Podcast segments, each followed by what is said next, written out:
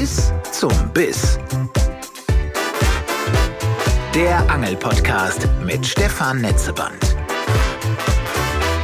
Ein spannendes Angeljahr geht zu Ende. Der Boom unseres Hobbys hielt an, eine der ganz wenigen netten Folgen der Pandemie.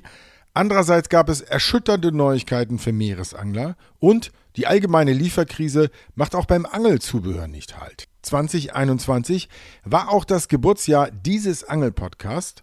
Es gab viele Fragen und viele, viele spannende Antworten. Von all dem nun das Beste. Beginnen wir mit der leidigen, aber sehr häufigen Situation, zumindest was mich anbelangt. Warum um alles in der Welt fange ich heute nichts und mache hier wieder mal den Schneider? Das habe ich Deutschlands bekanntesten Fischforscher Professor Robert Arlinghaus gefragt. Wenn ich mal, das habe ich mich gefragt, einen ganzen Tag an irgendeiner Stelle in der Havel nichts fange, sind die Viecher einfach satt oder sind die mit anderen Dingen beschäftigt oder habe ich einen falschen Köder draus? Was sind die gängigsten Erklärungen, die Sie da sehen? Also die natürlich die erste Erklärung ist, man hat am Fisch vorbeigeangelt. Äh, wenn man aber grundsätzlich ungefähr weiß, wo Fische sich auffallen, beim Hecht kann man das eben sagen, ufernahe äh, Pflanzen und so weiter, dann ist es sehr unwahrscheinlich, dass ich keinen Hecht angetroffen habe. Wenn ich also einen ganzen Tag die, die klassischen Stammplätze befischt habe, dann liegt es einfach daran, dass der Hecht in dem Moment entweder keine Fressaktivität zeigt, also es ist häufig so, gerade beim Hechtangeln, dass eine halbe Stunde am Tag, eine Stunde am Tag kommen die Bisse und man hat die ganze Zeit vorher nichts und dann sind die Fische einfach nicht aufnahmefähig. Die wollen eben dann diesen, diesen Köder nicht nehmen.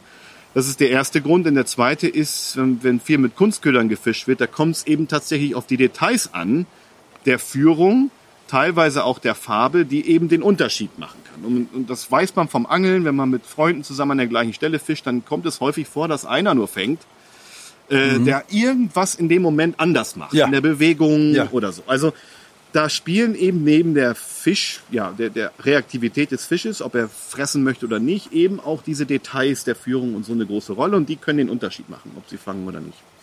Äh, wie schlau sind denn die unterschiedlichen Fische? Ich habe so das Klischee, das gibt man dann den äh, erfahrenen alten Raubfisch, der weiß schon, wie der Hase läuft oder erkennt meinetwegen sogar den Köder und denkt hier, weißt du, mich, mich kannst du nicht veräppeln. Ist das so? Glauben Sie das?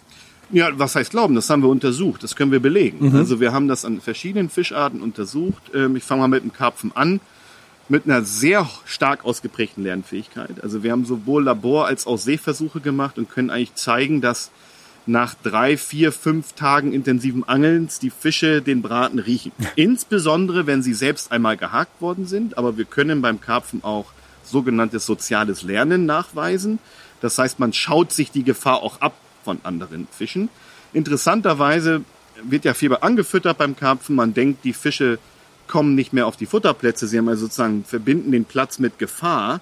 Das können wir nicht nachweisen. Also wir konnten eher über die Telemetrie nachweisen, dass die Fische weiterhin die Plätze anschwimmen, aber in der Lage sind, den Köder auszuspucken. Mhm. Also sie haben eine Fähigkeit, dann Gefahr zu erkennen und lassen sich einfach nicht mehr haken. Mhm. Ähm, und das führt dann eben dazu, dass große alte Tiere eben auch besonders schlau sind.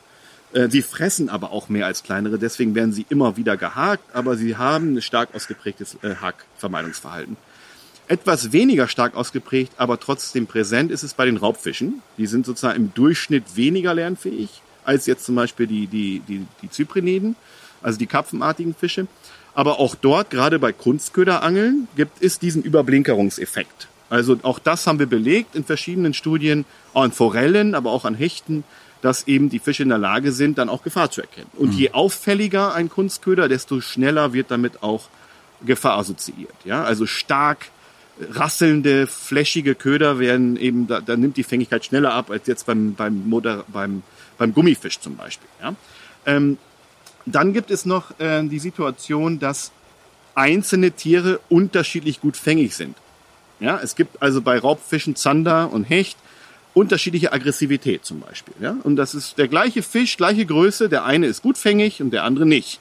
Wenn ich jetzt also ein Gewässer habe, was zum Beispiel sehr stark mit Kunstködern bearbeitet wird, dann werde ich systematisch diese gutfängigen Tiere fangen, die dann entweder im Kochtopf landen oder lernen, so dass wir also sowohl eine Lernfähigkeit haben als auch einen Selektionseffekt, dass mhm. also über die Zeit diejenigen überleben, die schlechter fängig sind. Okay. Und ähm, ja, das ist etwas, was man nur noch mit Naturködern umgehen kann, weil da finden wir eigentlich bei den Raubfischen nach verfügbaren Informationen keine Lernfähigkeit. Also wer einmal mit einem auf Naturköder fällt man immer wieder rein, mhm. sozusagen, weil es einfach Nahrung ist. Nun will niemand gerne schneidern. Was also sind die besten Köder? Dazu drei Antworten des Jahres. Den Anfang macht Toni Wehn von hecht und barsch.de. Also ich habe jetzt schleppe jetzt keine drei Kisten mit ans Wasser und ähm, des, dementsprechend wäre jetzt mein Tipp eher zu gucken, dass man mal vielleicht zwei komplett unterschiedliche Farben ausprobiert und auch unterschiedliche Gewichte, also unterschiedlich lange Absinkphasen hat man ja dann damit und es eher damit auszuprobieren mit verschiedenen Techniken, verschiedenen Gewichten, als jetzt 20 Köder durchzuprobieren, weil wenn du zu viel wechselst, glaube ich, wird es auch schwer, ein Muster herauszuarbeiten. Ne? Wenn du irgendwie nur zwei, drei Variablen veränderst oder am besten nur eine, zum Beispiel hast, fischst die ganze Zeit mit einem 12 cm Gummi und probierst es dann erstmal mit 10 Gramm, dann probierst es nochmal mit 15 Gramm und dann vielleicht später nochmal mit 17, ähm, dann wirst du wahrscheinlich eher den Code des Tages oder den Code der Woche knacken, als wenn du die ganze Zeit was völlig Unterschiedliches machst, weil dann fängst du irgendwann Fisch, aber kannst es weniger zuordnen. Und deswegen würde ich sagen, variiere vielleicht mit dem Gewicht, vielleicht auch nochmal mit der Farbe, dass du zwei unterschiedliche Farben probierst, aber ja, fisch nicht bei jedem Wurf einen anderen Köder, sonst wird es schwer, daraus eine Regel abzuleiten. Einen anderen Schwerpunkt setzt David Kern von Fischers Fritze in Berlin. Mein Tipp für die Angler wäre, äh, beim Zanderangeln Angeln immer mehr den Wobbler einzusetzen. Und zwar wirklich, je einfacher, desto besser. Einfach das Ding rauswerfen und so langsam wie es geht einkurbeln. Den Fisch muss man suchen, manchmal ufernah, manchmal steht er mitten im Gewässer, das wissen man nicht. Keine tieflaufenden Wobbler, alles flachlaufende Wobbler bis maximal ein Meter dabei echt aufpassen, wo die Steinpackung und wie tief es an der Steinpackung ist, dass, dass nicht, dass der da abreißt und wirklich immer mehr Wobbler einsetzen. Äh, es gibt dieses, dieses falsche Denken, dass der Zander nur am Grund steht und nur Gummi haben will. Das ist ja völlig verkehrt. Der Zander ist ein Raubfisch, der raubt, der raubt doch sehr viel. Ich habe auch sehr, sehr oft Zander beim Rauben beobachtet. Und da wird man die nie mit einem Gummifisch bekommen. Und noch ein Naturködertipp. Hallo, mein Name ist Ralf Binke. Ich bin 60 Jahre alt und angel schon seit meinem vierten Lebensjahr. Äh, sehr gerne auch mit Naturköder. Und wo ich immer ein wenig erstaunt bin, ist, dass äh, gerade bei den Bienenmaden, äh, was übrigens keine Made von der Biene ist, sondern von der Wachsmotte eine Larve ist, dass da viele Angler die ausschließlich fürs Angeln im Forellenteich nutzen. Ich kann euch da den Tipp geben, versucht es einfach mal auf Aal.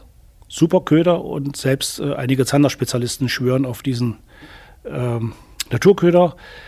Ähm, auch hier nochmal ein Tipp, äh, beim, wenn ihr auf Zander wollt, äh, gerade hier in der Großstadt in Berlin, äh, wenn ein Schiff anlegt und dadurch viel verwirbelt, äh, genau in diesen Wirbel, wenn es möglich ist, diese Bienenmade hineinwerfen, weil die Zander dann nochmal äh, durch den Wirbel aufgescheckt werden und dann suchen die kleine Köder.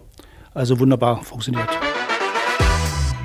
Erhalten geblieben ist uns 2021 die Bürokratie. Immerhin das absurde Nachtangelverbot in Baden-Württemberg wurde dank des Engagements von Hans-Hermann Schock gerichtlich gekippt. Aber wie mir Thomas Finkbeiner vom Netzwerk Angeln versicherte, gibt es noch genug Regelungsquatsch. Der ganze Wahnsinn mit den unterschiedlichen Zugangsvoraussetzungen zum Gewässer, also Prüfung, Fischereischein und so weiter. Ja. Das geht ja wirklich, wir haben in der Hälfte der Bundesländer Möglichkeiten, um ohne Prüfung angeln zu gehen. Das wissen viele nicht. Wir haben zum Beispiel auch in Niedersachsen vom Gesetz her überhaupt keinen Zwang oder keine, keine Vorschrift, dass man eine Prüfung oder einen Fischereischein haben muss. In Niedersachsen reicht rechtlich der Personalausweis und die Erlaubnis des Gewässerinhabers.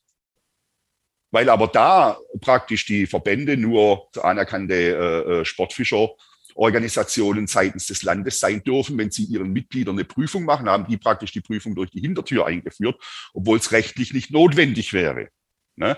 Dann haben wir die Möglichkeit, in Brandenburg zum Beispiel, kannst du ohne jede Prüfung auf Friedfisch angeln. Du bezahlst eben deine Fischereiabgabe und es ist gut. Das in Bremen das Stockangelrecht wo die Bremer Bürger, die Einheimischen in bestimmten Strecken der Weser ohne Prüfung kostenlos angeln dürfen. Und so zieht sich das alles durch.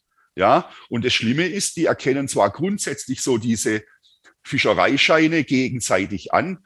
Wenn man jetzt als Angeltourist unterwegs ist, wenn ich zum Beispiel nach Bayern gehe oder nach Schleswig-Holstein oder Mecklenburg-Vorpommern, wenn ich aber umziehe, Dann wird teilweise von mir verlangt, die gleiche Prüfung, die anerkannt war als Tourist, weil die vielleicht eine andere Prüfung haben, weil die vielleicht keinen Kurs haben, ja, dass man dann die Prüfung nochmal machen muss. Hm. Also komplett irre. In dem Zusammenhang auch das Angeln für Kinder.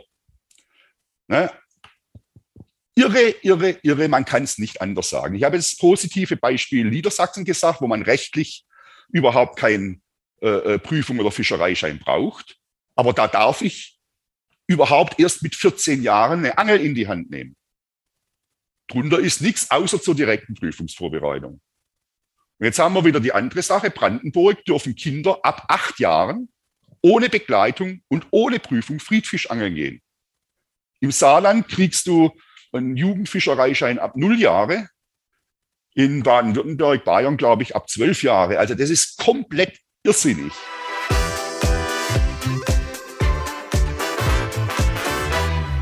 Regeln, die vernünftigen wie die fragwürdigen, müssen eingehalten werden. Darum kümmern sich Leute wie Matthias Frei. Den Fischereiaufseher aus Berlin habe ich in diesem Jahr kennen und auch schätzen gelernt. Ich will jetzt nicht einen ganzen Katalog abfragen, das können die Leute auch im Internet machen. Aber ich sag mal, die einfache Variante, äh, ich habe hier vielleicht zum Beispiel einen Angelschein mit, aber mich nicht darum gekümmert, dass das hier ein DRV-Gewässer ist. Was würde da auf der Uhr sein, wenn ich da erwischt werde? Juristenantwort kriegen Sie von mir, das kommt darauf an. Ähm, wir bewegen uns dann im Bereich einer Straftat, ist dann 293 äh, StGB, das ist Fischwilderei.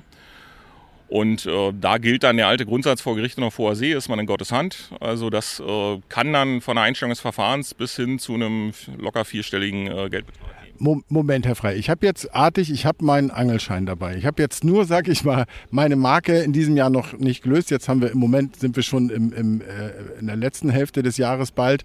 Aber nehmen wir an, wir hätten jetzt Frühjahr. Und ich sage Ihnen, ich habe doch nur vergessen, bei meinem Angelhändler diese Marke einzugeben. Und dann bin ich schon einer Straftat verdächtig? Korrekt. Es ist Fischwilderei und in dem Moment bewegen wir uns im Bereich einer Straftat. Da hat der Fischereiaufseher dann auch keinen Ermessensspielraum mehr, sondern da läuft das dann tatsächlich auf eine Anzeige hinaus, unweigerlich. Das heißt äh, aber andersrum auch, Sie notieren so etwas dann und dann ist das eigentlich gar nicht mehr in Ihrer Hand, sondern dann übernehmen im Prinzip Behörden. Genau, so geht's. Wir äh, nehmen die Anzeige auf und dann geht alles äh, zur Staatsanwaltschaft und äh, dann gegebenenfalls zum Strafgericht. Jetzt haben Sie einen äh, vor sich, der äh, hat den Angelschein dabei, der hat hier die passende Marke für diesen Abschnitt des DRV-Gewässer, überhaupt für, für Berlin. Ähm, der hat jetzt aber während der Schonzeit äh, einen Kunstköder dran, während wir auf den zukommen. Was ist dann los? Dann begeht eine Ordnungswidrigkeit. Ähm, auch das würden wir in dem Falle zur Anzeige bringen. Wir haben ja in Berlin ein ähm, Raubfischangelverbot äh, bis zum 30.04.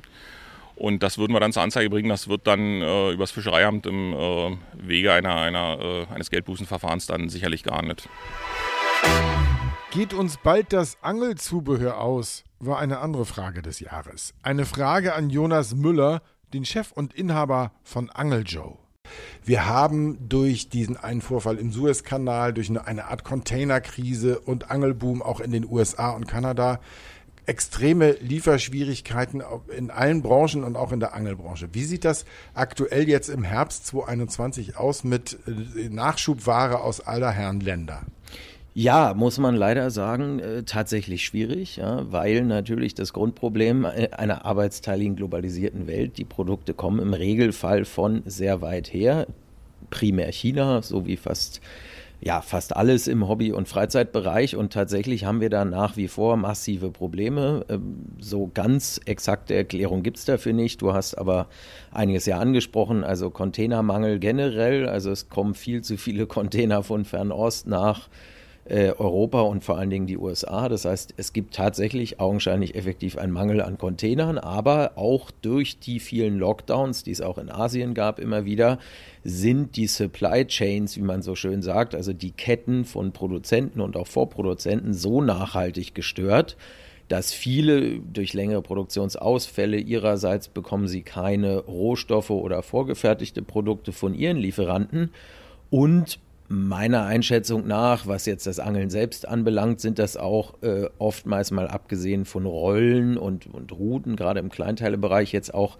technologisch nicht so komplexe Produkte, so dass das eher ja für viele Fabriken so ein Einstiegsgeschäft ist und die entwickeln sich auch weiter und zum Beispiel mit Routen, die ja aus Kohlefasern gemacht werden, äh, kann man beobachten, dass einige Fabriken dann auch wieder verschwinden vom Markt für Angelrouten und sich weiterentwickeln aus ihrer Sicht und lieber Chassis bauen für Automotive-Sektor oder Flugzeugteile im besten Fall oder was auch immer. Ne? Also das heißt, auch da sehen wir eine hohe Dynamik und tatsächlich äh, durch die weltweit gestiegene Nachfrage, wie du gesagt hast, was natürlich erstmal super ist. Ja, es gibt viele, viele neue Angler, was uns als Angelhändler natürlich sehr freut. Ist es aber so, äh, dass wir auch in Konkurrenz stehen, insbesondere neben Amerika auch Australien, ein Riesenboom dort. Das heißt, die ganze Welt will Angelgeräte haben und wir haben tatsächlich das Pech in Europa oder haben es in den letzten Jahrzehnten einfach nicht mehr wirklich verfolgt, wahrscheinlich weil sich es aus verschiedenen Gründen nicht gerechnet hat. Aber wir haben ganz wenige Artikel und Produkte nur noch, die in Europa produziert werden, sodass wir auf Teufel komm raus äh, den Problemen jetzt ausgeliefert sind, den globalen und äh, ja, und einfach bis weit auch nach jetziger Prognose nach 22 rein massive Probleme haben werden, bestimmte Artikel nachzubekommen.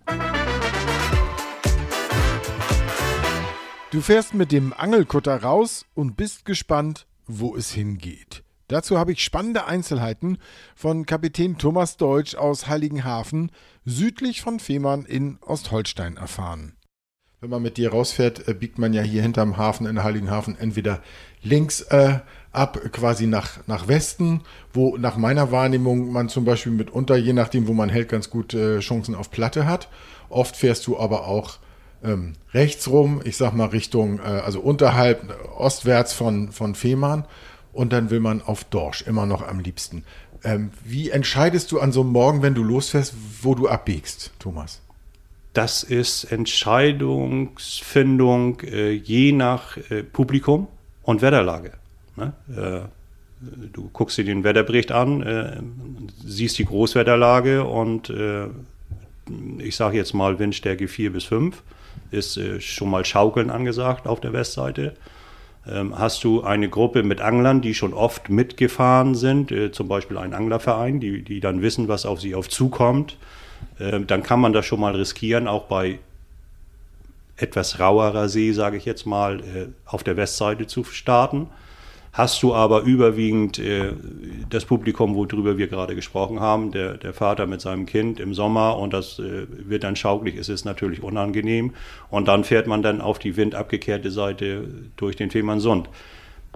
So war es dann so, ich sag mal, bis vor fünf oder zehn Jahren, im, weil der größere Fangerfolg immer auf der Westseite lag tatsächlich. Also immer wenn es durch die Brücke ging, dann äh, äh, waren die Fangaussichten nicht so besonders und die, unsere Kundschaft war dann auch tatsächlich genervt, ne, wenn das dann da durchgeht. Die haben eine weite Anreise gehabt und hatte sich das dann rumgesprochen. Auf der Ostseite ist dann weniger Fang. Und im Moment hat sich aber die Fangsituation dahingehend geändert, dass auf der Ostseite äh, Fisch zu fangen ist. Und deswegen ist, es, ist das natürlich auch für uns leichter, dann zu sagen, äh, warum sollen wir. Werbung Guten Morgen zusammen. Im heutigen Meeting werden wir über Gromner bis Nervrenna für das Projekt sprechen. Du bist neu im Team und verstehst nur Bahnhof? Ganz entscheidend bei der Umsetzung ist Gromner. Habt ihr es verstanden? Ah ja, das ist wirklich, wirklich verständlich. Zurmnabarnaf Venewaf. Auf der Arbeit klingt alles nur nach Kauderwelsch? Die LinkedIn-Community hilft dir dabei, dich in der Berufswelt zurechtzufinden und neue Themen im Handumdrehen zu verstehen. Und? Noch irgendwelche Fragen? Arbeitsthemen verstehen. Wissen wie mit LinkedIn. Werbung Ende. Schaukeln, wenn die, wenn die, wenn der gleich, wenn die gleiche Fangaussicht auf der anderen äh, Seite auch besteht. So, ist natürlich auch eine Erleichterung für uns. Jetzt bin ich bei dir an Bord. Du guckst von oben ja immer ähm, zusammen mit deiner Mannschaft, äh, wie es läuft, ob es gut läuft, ob alle glücklich sind. Ihr guckt auch, ob die Leute ähm, die Maßigkeit der Fische beachten. Und ihr seht aber ja auch die ganze Zeit, wie die angeln. Ganz Na, unterschiedliche natürlich. Typen. Haben die einen Beifänger dabei? Sind sie mit einem klassischen Pilker unterwegs? Oder ganz viel jetzt Gummifisch? Ähm, an so einem normalen Tag, sag ich mal, was ist dein Tipp? Wie würdest du versuchen, einen schönen kapitalen Dorsch zu fangen? Nehmen wir an, wir sind äh, auf die Ostseite gefahren, da hast du im Ei sind gut, es steht gut Fisch. Was würdest du mir raten, womit würdest du versuchen, einen schönen Dorsch zu fangen? Das kann ich tatsächlich nicht beantworten, weil das von Tag zu Tag wirklich unterschiedlich ist. Warum das so ist, weiß ich nicht, aber das macht ja auch den Reiz dieses Sports aus, das herauszufinden, was der Dorsch an dem Tag gerade oder vielleicht in der Stunde gerade möchte, weil es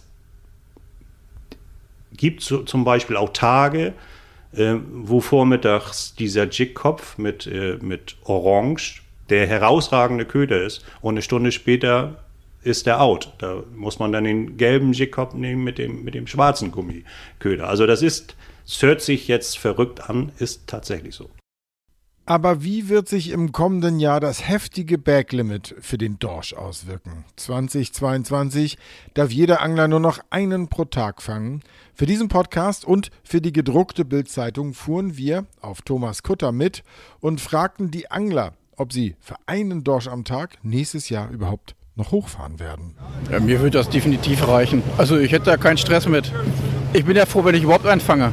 So. Wie ist das bei dir? Lohnfahrten noch, wenn das so beschränkt ist, was den Dorsch angeht?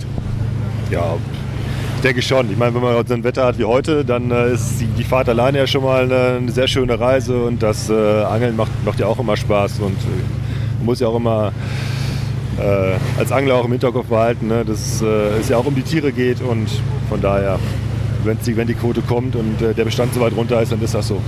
Ja, mal sehen, man kann ja wahrscheinlich auch noch hier Plattfisch oder so angeln, aber Dorsch, nur Dorsch wahrscheinlich nicht, nee, garantiert nicht. Wenn man zwar beliebig viele Plattfische, Makrelen und Wittlinge fangen darf, aber nur noch ein Dorsch, würdet ihr dann trotzdem noch hier hochfahren? Ja, natürlich würde ich hier wieder hochfahren. Also es ist ja nicht nur der Dorsch, der Spaß macht. Ich meine, das Ganze drumherum macht ja Spaß. Und von daher, natürlich kommen wir wieder. Wie unterscheiden die sich beim, beim Anlanden, beim Fangen? Welcher Fisch macht am meisten Spaß? Ja, ich würde sagen, der Dorsch macht am meisten Spaß, weil er am größten wird und den merkt man am meisten. So eine kleine Flunder, die macht ja nicht so viel Spaß wie ein Dorsch, aber ob wir jetzt noch einfangen dürfen, wir werden wahrscheinlich wieder trotzdem hier hochkommen. Ja. Wo seid ihr hergekommen? Äh, aus Petershagen bei Minden. Ostwestfalen. Ost Ostwestfalen. Ja. Ostwestfalen. ähm, ich würde es trotzdem noch machen. Ich würde die Kutter weiterhin unterstützen wollen. Ähm, ich kann mir aber auch gut vorstellen, dass es ja nicht nur auf Dorsch dann weiterhin geben wird. Ich gehe mal davon aus, dass viele Plattfisch-Touren dann auch angeboten werden. Ähm, und ja, man sollte einfach weiterhin versuchen, die Kutter und die Menschen hier einfach bei ihrer Arbeit zu unterstützen. Von wo bist du angereist? Äh, ich komme aus Bremen. Tja, ganz ehrlich, wir werden wahrscheinlich nicht mehr kommen, weil für einen Fisch die Fahrerei 700 Kilometer ist einfach zu weit. Für fünf Fische, ja, ist auch nicht wirklich lohnenswert, aber es soll sich auch nicht lohnen, es soll ein Erlebnis sein. Ich habe einfach die Angst, wenn ich einen Fisch fange, dass dann der Angeltag vorbei ist. Und fünf Fische muss man erstmal kriegen. Und deswegen ähm, werden wir wahrscheinlich uns umorientieren müssen und woanders angeln müssen. Und was wird das sein? Wahrscheinlich wird es bis nach Norwegen hoch. Die Zukunft der Ostsee. Auch langfristig spannend. Irgendwann wird man hier nämlich weitläufig eher Hechte als Dorsche fangen, verriet mir Dr. Harry Strelo vom Thünen-Institut für Ostseefischerei in Rostock, als wir uns am Strand von Heiligendamm trafen. Ähm, von der Nordsee heißt es, man, man äh, stellt da schon, weiß ich nicht, Sardinen fest. Es ist denkbar, dass irgendwann Thunfische in der Nordsee sind. Ähm, und gibt es da Szenarien für die Ostsee? Oder wird es hier dann einfach leerer, wenn der Klimawandel nicht aufgehalten wird? Also nee, es gibt tatsächlich Szenarien. Die Szenarien gehen eher in eine andere Richtung. Die Ostsee ist ja einfach nur ein großer See, der eigentlich kontinuierlich aussüßt. Also wir hängen ja am Tropf der Nordsee und nur über dieses äh, Nordseewasser, was durch Sturmereignisse in den Herbst- und Wintermonaten in die Ostsee gespült werden kann, und das ist dann sehr salzhaltig, kann die Ostsee auch als Brackwassermeer weiter bestehen. Und da gibt es Modelle, die sagen, dass also in tausend Jahren quasi die Ostsee komplett ausgesüßt ist, weil diese Sturmereignisse einerseits abnehmen und andererseits die Ostsee ein riesiges Wassereinzugsgebiet hat. Das, also es gehen so viele Flüsse in die Ostsee, es kommt so viel Süßwasser nach, dass wir tendenziell irgendwann mit einem großen See enden. Und das hat im Wesentlichen die äh, Folge, dass wir also limnische Arten sich einfach ausbreiten. Ne? Also das sieht man ja jetzt schon, wenn man in die Boddengewässer geht. Da hat man ja diese, diese aufgesüßte Wasser. Limnisch heißt, dass Limnisch heißt Süßwasserarten. Um die, ach, Süßwasser. Süßwasserarten. Okay. Mhm. Also dass dann tatsächlich einfach mehr äh, Barsche, Heringe, Blei, äh, solche Arten Mhm. eben vorkommen. Und das kann ich mir auch gut vorstellen in der Ostsee dann. Gegen Ende ein in die Zukunft gerichteter Gruß. Hallo, mein Name ist Olaf Lindner, ich bin Pressesprecher vom Deutschen Angelfischerverband. Und äh, das Angeln hat in der Corona-Zeit einen unvergleichlichen Boom in Deutschland erlebt. Und äh, wir als Verband stellen immer wieder fest, dass Angeln zeitgemäß, wirtschaftlich bedeutsam und nachhaltig ist. Und wir wünschen uns, dass das erkannt wird als Lebensqualität in Deutschland und die Politik auch die Rahmenbedingungen schafft für Freizeitfischerei in Deutschland für die Zukunft. Grüße zurück. Ich wünsche mir, dass der in diesem Jahr neu gewählte DFV-Präsident Klaus-Dieter Mau nächstes Jahr Mut und Lust hat, sich in diesem Podcast der einen oder anderen Frage zu stellen. Es gibt nette Fragen und es gibt kritische Fragen. Danke fürs Zuhören an alle. Vergesst nicht bis zum Bis zu liken und, wenn ihr noch nicht habt, zu abonnieren. Wir hören uns wieder, bald wieder. Bis dahin, Petri Heil.